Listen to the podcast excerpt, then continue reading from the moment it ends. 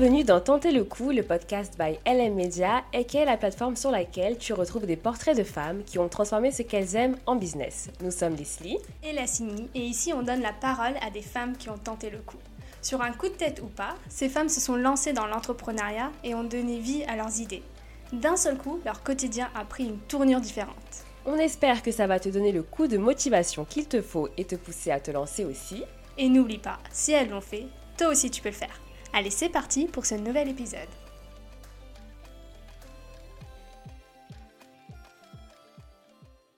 Donc, il y a quelques temps sur notre Instagram LM Media, si tu ne suis pas, c'est l'occasion pour toi de nous suivre, on a posté une publication sur le syndrome de l'imposteur. Et oui, suite à ce post, on a eu plus de DM que d'habitude et plus d'enregistrements aussi. Pourtant, le post était assez simple, mais on a remarqué que beaucoup de femmes s'identifient à ce contenu. Alors on s'est dit qu'on devrait peut-être en parler plus en profondeur et faire appel à l'expertise de quelqu'un pour appuyer nos propos, te faire comprendre ce syndrome et te donner des conseils efficaces pour lutter contre lui. Donc le but de cet épisode, c'est vraiment de te donner un coup de boost à toi qui nous écoutes. Et c'est donc la rubrique coup de boost de tenter le coup qu'on vient de créer et on n'est pas toute seule autour de cette table puisque aujourd'hui, pour cet épisode sur le syndrome de l'imposteur, on reçoit Myriam Ridé. Myriam, tu as travaillé pendant plusieurs années auprès de grandes marques de luxe et des télécoms à des postes d'organisation et de prévision. Tu as pris un tournant dans ta carrière afin de devenir entrepreneur et aujourd'hui tu es coach certifié de vie et de carrière. Bonjour et merci d'avoir accepté notre invitation. Bonjour et merci à vous les filles. On est content de te recevoir. Bah Alors Myriam, avant de rentrer euh, vraiment dans le vif du sujet, on pourrait commencer par définir le syndrome de l'imposteur. Qu'est-ce que c'est?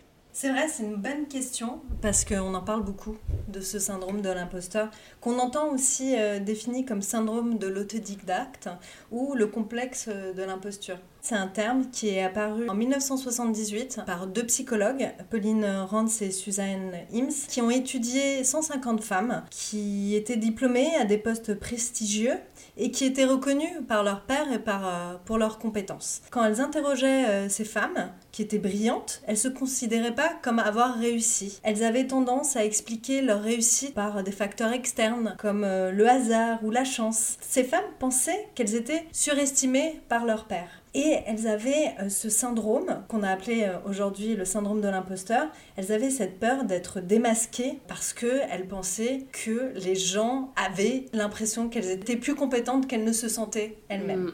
On parle de syndrome donc ça peut se rapprocher aussi à une pathologie. Donc il faut revenir sur ça aussi. Le mot syndrome en fait n'est pas une pathologie et c'est pas reconnu comme une maladie. C'est plutôt un mécanisme psychique. Et est-ce qu'il est possible en fait de l'avoir justement ce, syndrome, cette pathologie sans qu'on s'en rende compte? Parce que c'est vrai que ça touche un grand nombre de personnes. Il mmh. Faut pas en avoir honte.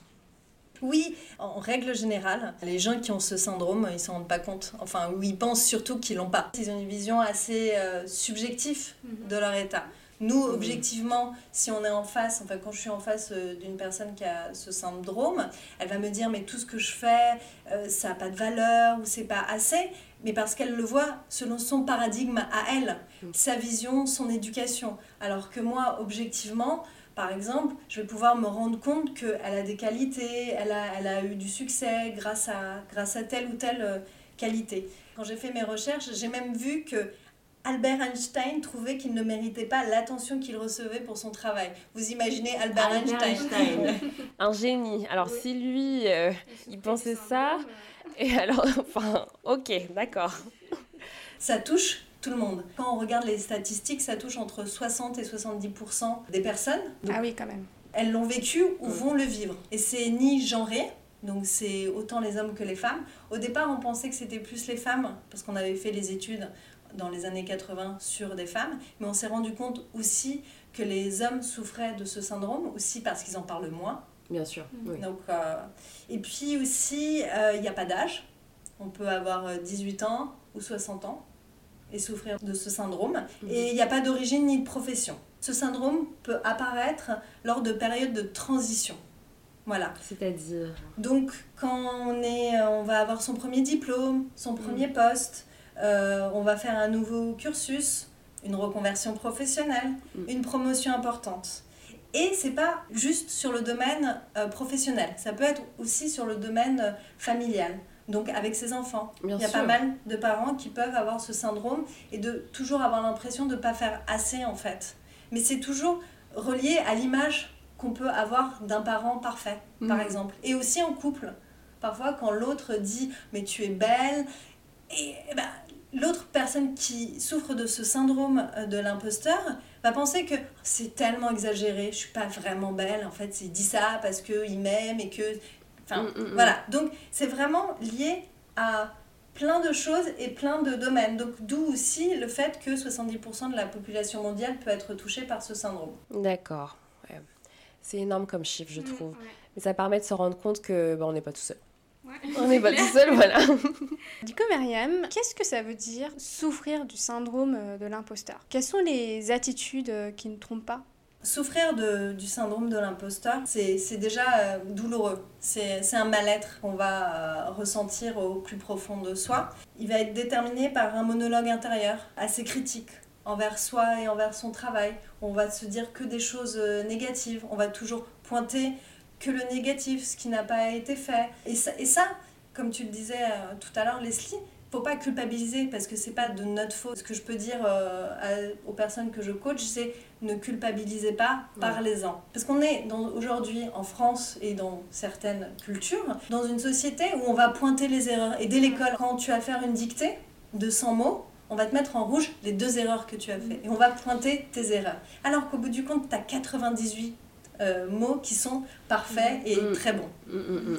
Les signes qui ne trompent pas, c'est les personnes qui vont sacrifier leur vie perso ou leur santé pour faire des miracles au travail. Toujours. Ah oui. donner plus pour euh, pallier à cette impression que on fait jamais assez. Pour une tâche anodine, on va en fait multiplier le travail. Par exemple, une caractéristique, ça va être euh, faire un triple check ou un quadruple check. Parfois, on vous dit souvent, ça te parle? Ça nous Ah, Voilà, le double check, ok, mais le Ouais. triple ou le quadruple, voilà, Aïe. sur des choses peut-être hyper importantes qui, sont, euh, qui déterminent l'avenir de ta société, why not? Mm. Mais sur des choses un peu plus simples et qui il n'y a pas trop de risques, euh, faut lâcher. euh, Faut apprendre à lâcher prise. oui. Aussi, c'est des personnes qui vont pas se sentir légitimes dans leur Oui. position actuelle. Voilà, pourquoi je suis là Euh, Si je suis là, de toute manière, quelqu'un d'autre aurait pu l'être. Je suis arrivée au bon moment. Voilà, la société, c'était une start-up. Maintenant, on est 150, 200. Je suis directeur, euh, voilà. Euh, c'est parce que je suis arrivée au bon moment. Sinon, j'aurais jamais eu cette position. Et Je trouve ça intéressant pour les auditrices aussi de se poser quelques questions pour savoir si elles ou nous, on est peut-être atteinte euh, de, ce, syndrome. Mais je crois qu'on on peut le savoir un petit peu. Enfin, Après, ça dépend de la connaissance que tu as de toi-même. c'est vrai. en fait. En, vrai. en vrai, Mm. si tu as eu des parents aussi qui ont eu ce syndrome, tu as vu ça, pour toi c'est normal.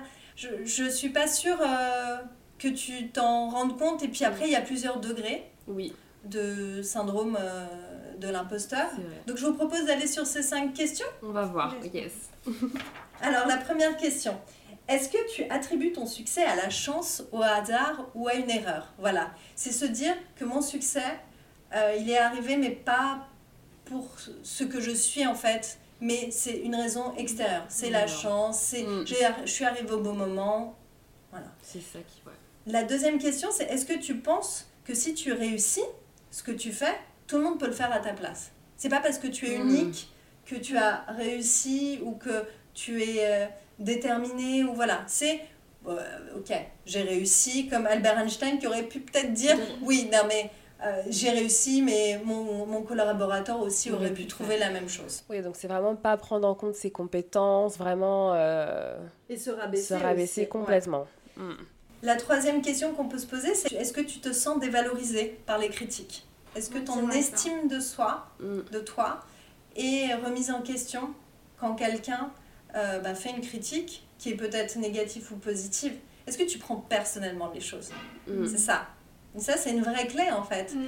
Parce qu'en général, les gens, quand ils te critiquent, tu es leur miroir en fait. Je sais pas si vous vous rappelez de ce jeu, c'est enfantin euh, miroir. Oui. Oui, non mais Non, mais déjà quand on était enfant, on se disait miroir. Alors que la personne, généralement, quand elle fait la critique, enfin, elle critique ton travail, pas ta personne à toi. Donc, il faut vraiment faire la différence entre. euh, voilà, il faut prendre un peu de recul. Il faudrait, faut pas le prendre vraiment personnellement et se dire, bah, c'est sur moi, quoi. Non, c'est le travail et ça- parfois, ça peut être une critique constructive en plus qui va te faire euh, évoluer et avancer. Donc, euh, La quatrième question, c'est estimes-tu avoir dupé les autres lorsque tu as réussi? Est-ce que tu penses que tu es une arnaque en fait? c'est dur quand même. hein, tu. Oui, non, mais c'est un mal-être. C'est pour ça qu'on comprend le mot mal-être, quoi. Parce que c'est vraiment dur quand même. Et la dernière question, est-ce que tu crains qu'un jour ou l'autre, ton entourage va démasquer ton petit jeu? Et donc on vit donc un mal-être parce qu'on on vit aussi dans la peur euh, et dans la crainte, l'insécurité que un jour quelqu'un va va voir le poteau rose, tu vois? Ouais. Mais c'est dans ton monde intérieur, les gens euh, ils se disent pas du tout ça. Pas du tout. Si tu as deux réponses positives, c'est qu'il y a peut-être un syndrome. Ce que j'invite à faire pour aller un peu plus loin, c'est de faire le test de l'échelle de Clance. C'est un test qui prend 5 minutes et c'est 20 questions et en fait qui va permettre d'évaluer son estime de soi et déterminer si oui ou non on a un comportement déjà qui est possible versus ce syndrome et à quel degré. Alors, on l'a dit tout à l'heure, Myriam, c'est vrai que c'est quelque chose qu'on retrouve partout et énormément dans le milieu professionnel et dans l'entrepreneuriat. Qu'est-ce que toi, tu conseilles concrètement à tes coachés pour lutter contre ce syndrome? Et puis, euh, n'hésite pas à partager des anecdotes euh, si tu en as.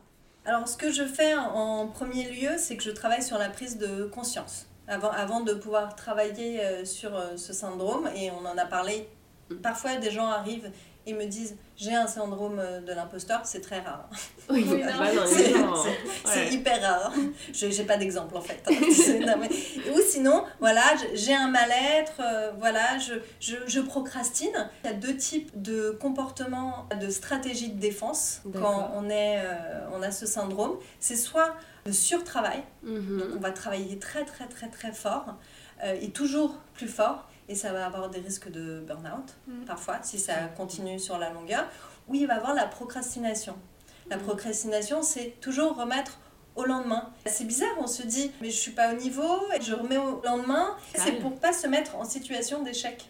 Ah oui, en fait. parce que la personne aurait peur de l'échec, donc elle préfère ne rien faire, c'est ça? Tout à fait. Et elle reporte, c'est un cercle vicieux, Mm. puisque de toute manière, elle va pas réussir ce qu'elle fait, puisqu'elle elle ne le fait pas. On peut arriver, contrairement au burn-out, à un burn-out. Un burn-out. Je sais pas si ça vous parle, de Oui. l'épuisement, enfin, de... on, on s'ennuie. Mm, mm, mm. Donc voilà. On Et fait sur- rien. Tout à Mm. fait. Tou- toujours euh, essayer de faire prendre du recul à la personne. Donc moi, je vais la sortir de son point de vue subjectif. On va prendre un point de vue objectif. Donc on va essayer de faire un état des lieux, des qualités. On va voir que ce n'est pas de sa faute. Voilà, beaucoup de culpabilité quand on a le syndrome. On, on a l'impression de ne pas être au niveau et en même temps de faire croire aux autres qu'on est au niveau. Enfin, c'est On est mélangé. enfin, tout- Ouais, tout, à, tout fait. Donc Ouais. ça peut vraiment être une vraie souffrance hein, pour la personne euh, qui vit ça. Je leur explique que c'est pas, on n'est pas le syndrome de l'imposteur en fait. Tu n'es pas le syndrome de l'imposteur comme tu disais. On parle de mon travail, je fais l'amalgame avec qui je suis moi. C'est de se dire j'ai un comportement du, sy- du syndrome de l'imposteur, soi-disant d'imposteur, Mhm. et comment comment je fais pour changer ce, ce schéma. J'aime bien faire quand même un, un rapport avec comment travaille notre cerveau. C'est très important de, de comprendre qu'il a un schéma de protection. C'est assez bizarre. hein. Il est dans sa zone de confort. On est dans sa zone de confort. On disait tout à l'heure que ce syndrome arrive en général dans les périodes de transition. C'est ça. Donc on sort de sa zone de confort. Ouais. Quand tu sors de ta zone de confort, ton cerveau, ton cerveau archaïque, en fait on a trois zones dans notre cerveau, le cerveau archaïque, mammifère et le préfrontal. D'accord. Donc, et l'archaïque, donc c'est le premier cerveau qu'on a pu avoir, qu'on appelle aussi le cerveau reptilien. Mhm. Ce cerveau, lui, va fonctionner toujours en mode danger. Sortir de ma zone de confort, c'est un danger danger. ouais. pour lui. Donc moi, je vais travailler avec mes coachés pour établir en fait cette sortie de zone de confort comme une opportunité, comme un plaisir. Et casser euh, ce rapport euh, de, de douleur. Parce Mm. que ce qu'il faut bien savoir, c'est que le cerveau est très malin. Il cherche pas, il n'est pas fait pour, euh, pour être heureux, en fait. Il s'en fiche. Surtout celui-là. hein. Mm. Le reptilien, il est très malin, il veut juste survivre. Donc si tu lui fais comprendre qu'il y a plus de douleur dans un schéma que dans l'autre, il va sortir de ce schéma. Donc voilà comment je vais travailler avec euh, les coachés. Un deuxième point aussi, je vais leur, les aider à se choisir et à croire en soi. Prendre conscience qu'on a le syndrome euh, de l'imposteur, c'est bien.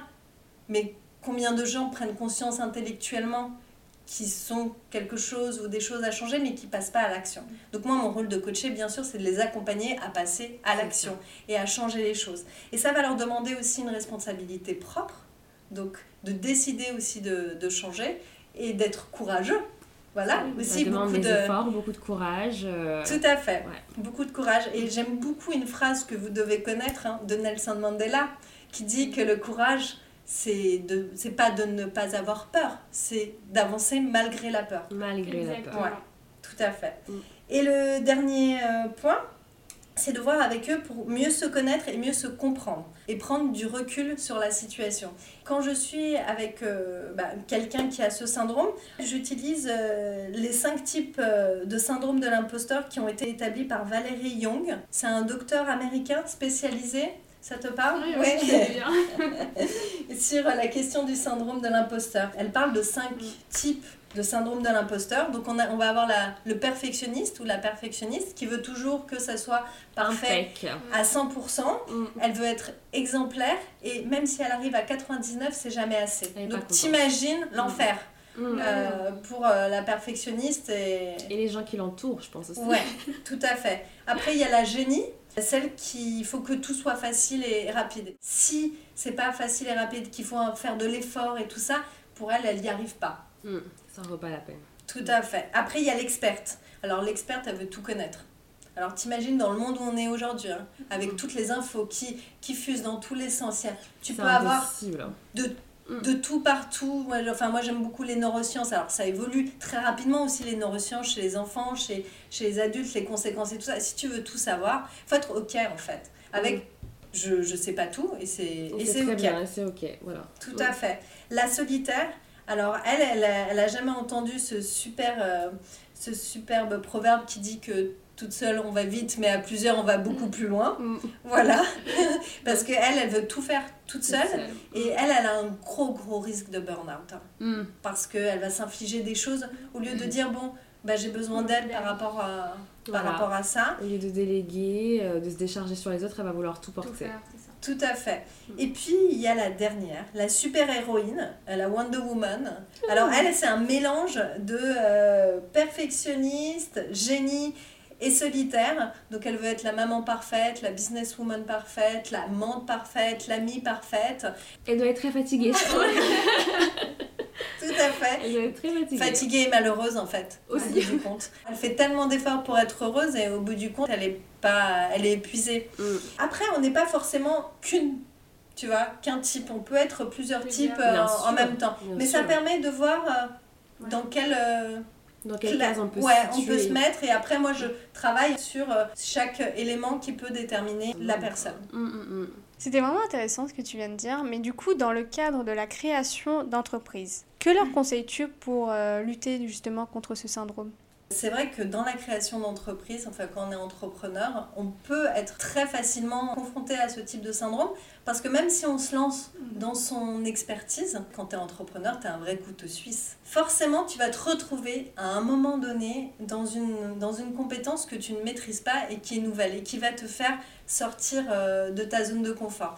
La difficulté que je peux rencontrer en général, c'est sur euh, bah, la définition de l'offre et du prix. Sur des services, quel prix je vaux? Si moi déjà j'ai une estime de moi qui est pas, qui est pas terrible, comment je peux vendre mon service? Comment je, comment je regarde les autres aussi? Mm. Enfin, c'est beaucoup de questions qui peuvent euh, se poser avec les, les entrepreneurs.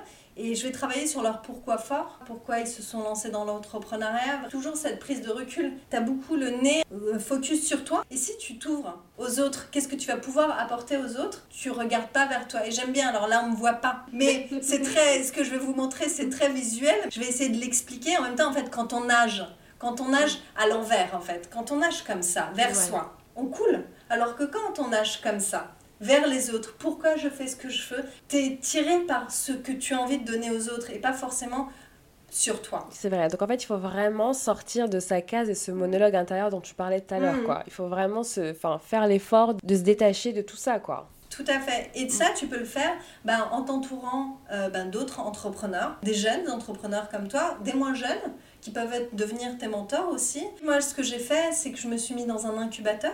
Je me suis fait accompagner. En effet, quand j'ai commencé, j'avais pas tous les tips, j'avais pas toutes les compétences, mm. mais j'avais des gens pour me supporter, pour me donner les clés, pour parler aussi. Ce qu'on disait tout à l'heure, c'est important de parler de, de, son syndrome, mm. de je me sens pas très légitime euh, sur ça. Ça désacralise complètement le truc. Et ce qui est marrant avec le cerveau, c'est que le cerveau fait pas la différence entre la réalité et ce qu'on pense. Donc quand on pense ah. qu'on est nul ou qu'on ne fait pas assez, il prend ça comme une vérité. Et ça va devenir une réalité. Tout à fait. Et ce que je peux conseiller aussi, de se faire des, des affirmations positives. Ce qui peut être intéressant, en fait, comme le cerveau ne fait pas la différence entre la réalité et ce qu'on se dit, se dire, voilà, je suis un entrepreneur à succès, je vais y réussir, au lieu de se dire, ce monologue intérieur qui dit, euh, t'es nul, t'y arriveras jamais.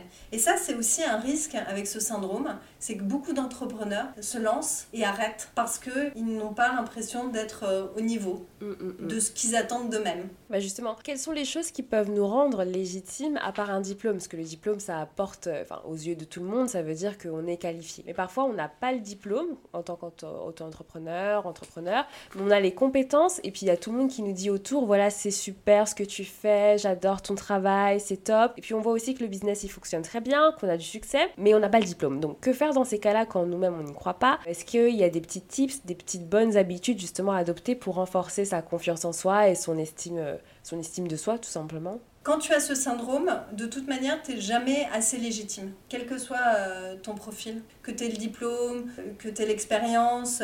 je, vais, je vais te raconter mon histoire si ça vous va. Bah, bien, sûr. Et, moi, te prive pas, te prive pas. Ouais. et moi, ce syndrome de l'imposteur, je l'ai pas eu euh, quand je me suis lancée dans l'entrepreneuriat, parce que j'avais un pourquoi fort. Je savais pourquoi je faisais les choses. Par contre, c'est quand j'ai eu mon dernier job, je suis rentrée dans une très belle maison de luxe. On m'attendait comme le messie. On m'a dit waouh, t'arrives, c'est génial et tout ça. Et je me disais. Et moi, j'avais une image de cette maison de luxe comme le Saint Graal, tu sais, je me disais que les gens qui travaillaient là-bas, ils étaient hyper euh, qualifiés, hyper qualifiés et tout ça, et ils attendaient plein de choses de moi et, j'avais peur de les décevoir. Donc j'ai beaucoup beaucoup travaillé. Et souvent, je me disais, mais ça je m'en suis rendu compte euh, après, tu vois, mm. pas pendant que j'y étais, c'est ça le problème. Les gens me disaient, ton job est, c'est très bien, on a des on a des bonnes euh, revues sur toi, c'est super. Enfin bon, j'avais des très bons retours je m'identifiais pas à ces mm. personnes que je trouvais euh, excellentes. Et on n'en a pas parlé, mais la comparaison avec les autres. C'est ça, bien sûr. C'est un des facteurs aussi.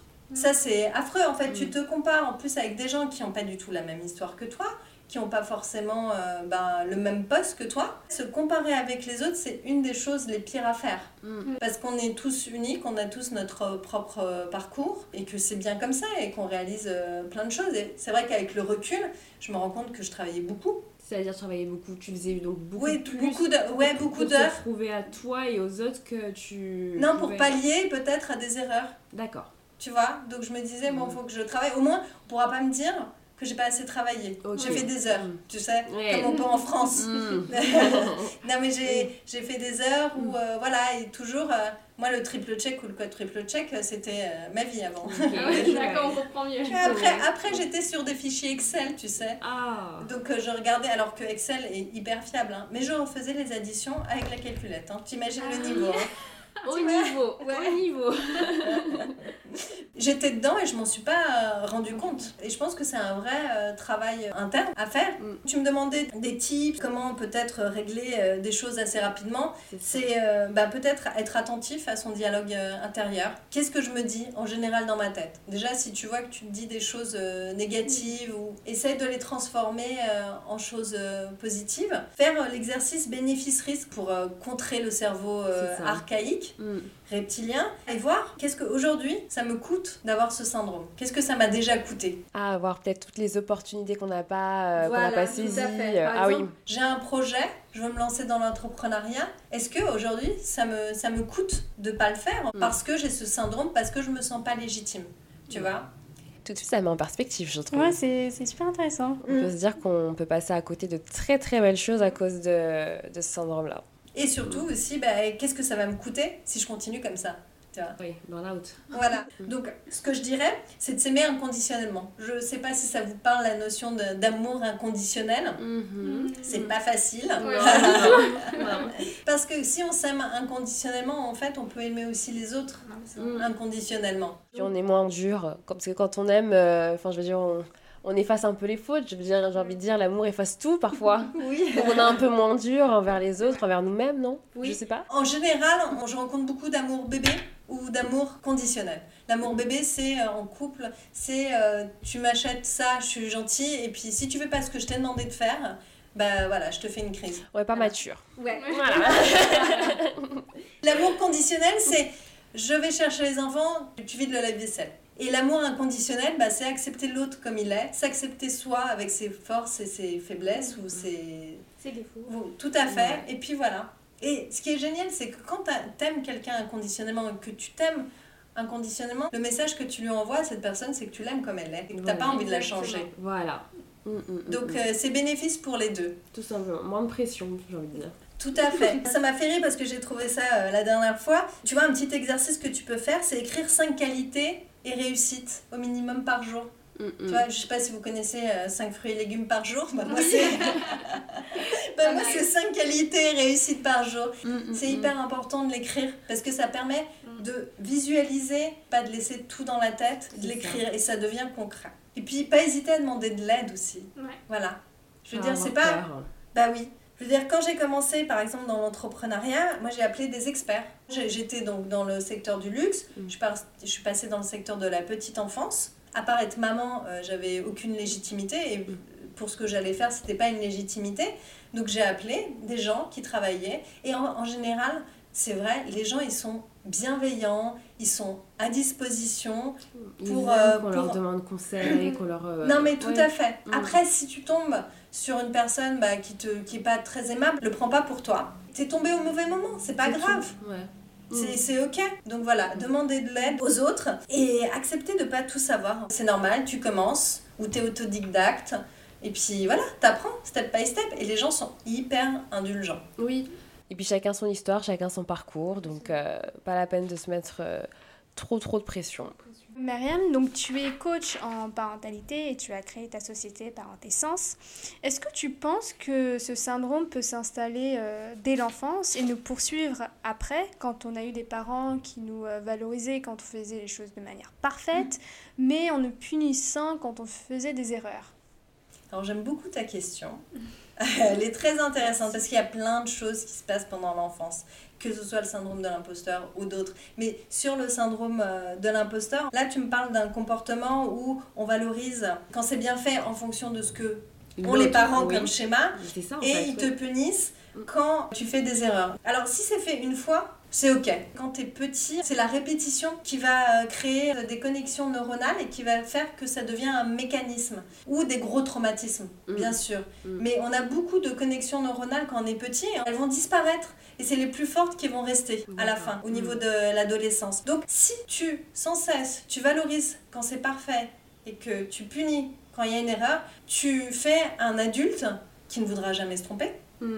qui va peut-être être dans le schéma perfectionniste, et l'erreur, il va vouloir l'éviter totalement, puisqu'on parlait de la douleur tout à l'heure. Mhm. Quand le cerveau sait qu'il va avoir une douleur, il l'évite. Donc il se protège. Donc il va prendre aucune situation de risque où il va pouvoir être euh, en erreur. Donc oui, en effet, si on a ce genre de comportement en tant que parent, on peut euh, installer ou on peut mettre un climat favorable, en tout cas au moment d'une période euh, transitoire. Ce que je vais, euh, moi, conseiller euh, aux parents, c'est aussi de discuter de communiquer avec leurs enfants, communiquer leurs émotions aussi. Quand on a le syndrome de l'imposteur, on a honte, on n'a pas envie de discuter, on n'a Mhm. pas envie de parler de ses émotions. Et si quand t'es petit, on te apprend pas à communiquer sur tes émotions, c'est que ça va devenir quelque chose de très difficile. Hyper Quand tu seras- ouais. euh, tabou, Voilà. euh, voilà. Mais il est possible qu'il y ait un élément déclencheur, parce qu'en fait, on...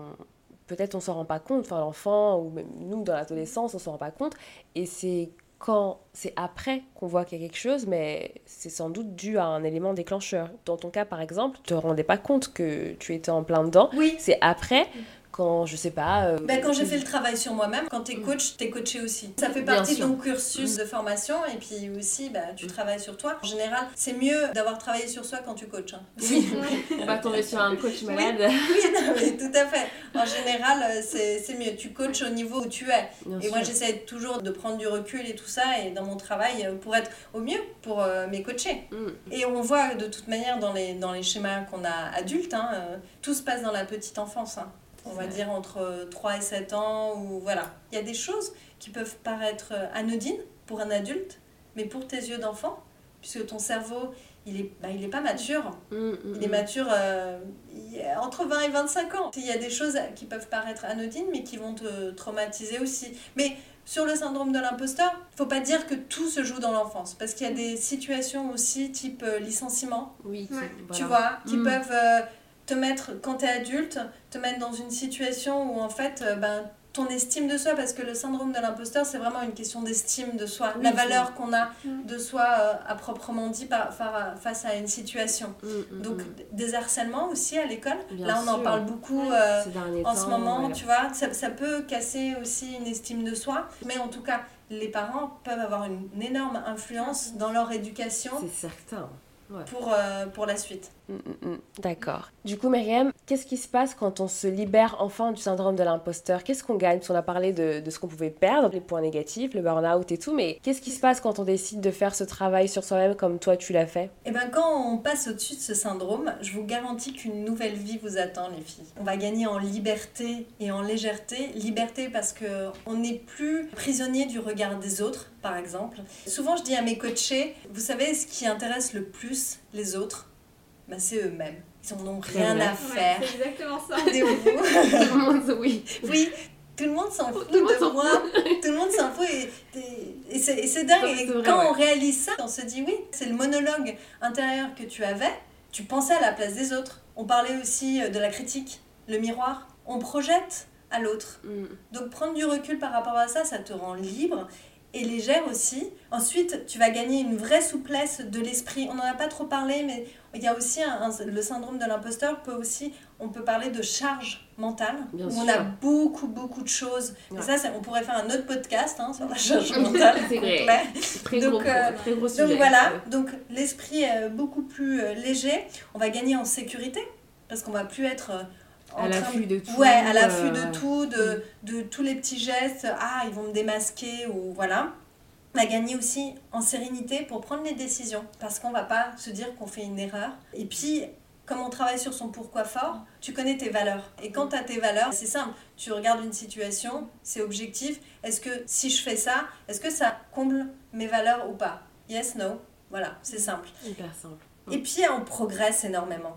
Voilà, Bien on est en croissance et, et je crois que on est toutes là pour croître en fait. Ben oui. Alors après pas arriver au perfectionnisme, mais la, la croissance ça, ça procure un plaisir euh, intense, je fait crois, et on augmente tellement son champ des possibles. Mm. Parce que quand on enlève ce syndrome de l'imposteur, on se dit waouh, everything is possible. tu vois, Ouais, tout bah est oui. possible. Bah oui. On parlait tout à l'heure de peut-être rater des opportunités. Là, quand on croit, on rencontre des gens, tu, tu passes à plusieurs caps, euh, plein de nouvelles expériences viennent à toi. euh, Tout à fait. faut dire ouf ce syndrome de l'imposteur et briller, quoi. Ouais. Eh bien, merci Myriam pour tes mots, pour ton expertise. On a appris beaucoup, plein de choses concrètes. Il suffit maintenant de mettre en application. Exactement. On souhaite terminer cet épisode en disant à toi qui nous écoutes que tu es à ta place Tu as de la valeur. et n'écoute pas les voix à l'intérieur de toi qui te font croire que tu n'es pas capable. Tout à l'heure, Myriam parlait de Albert Einstein. Et ben, il y a une citation qu'il a dit, on l'a notée. Il disait L'estime exagérée dans laquelle on tient mon travail me rend très mal à l'aise. Je me sens obligée de me considérer comme un escroc involontaire. Si cet épisode t'a plu, n'hésite pas à laisser une note positive à ce podcast et un commentaire. Merci d'avance. Tu retrouveras toutes les informations de Myriam Ridé, coach de vie et de carrière en barre d'infos. Et n'oublie pas de follow notre compte Instagram, LinkedIn et de t'inscrire à notre newsletter. On racontera très prochainement les coulisses de notre rencontre avec Myriam Ridé. Merci aussi à Now Vision Défense du groupe Now Connected, notre partenaire, pour nous laisser enregistrer dans leurs locaux. Et on te dit à bientôt pour le prochain épisode de Tenter le coup. Bye bye